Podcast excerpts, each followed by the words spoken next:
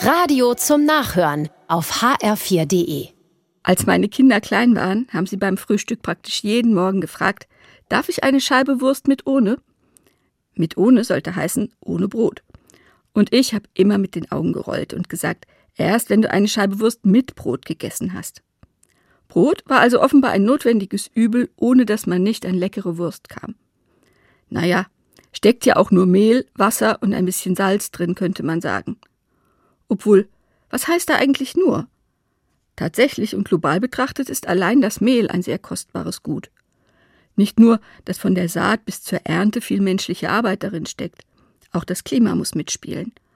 Und schließlich braucht es auch gut funktionierende Transportwege, damit Weizen und Mehl zu den Menschen gelangen.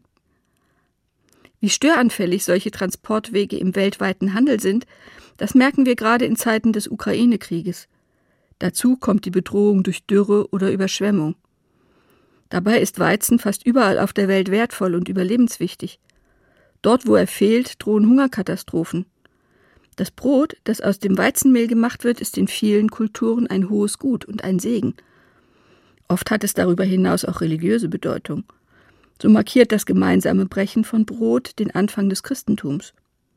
Gerade heute, am Welttag des Brotes, ist daher eine gute Gelegenheit, einmal innezuhalten und wertzuschätzen, dass wir hier bei uns genügend Brot haben.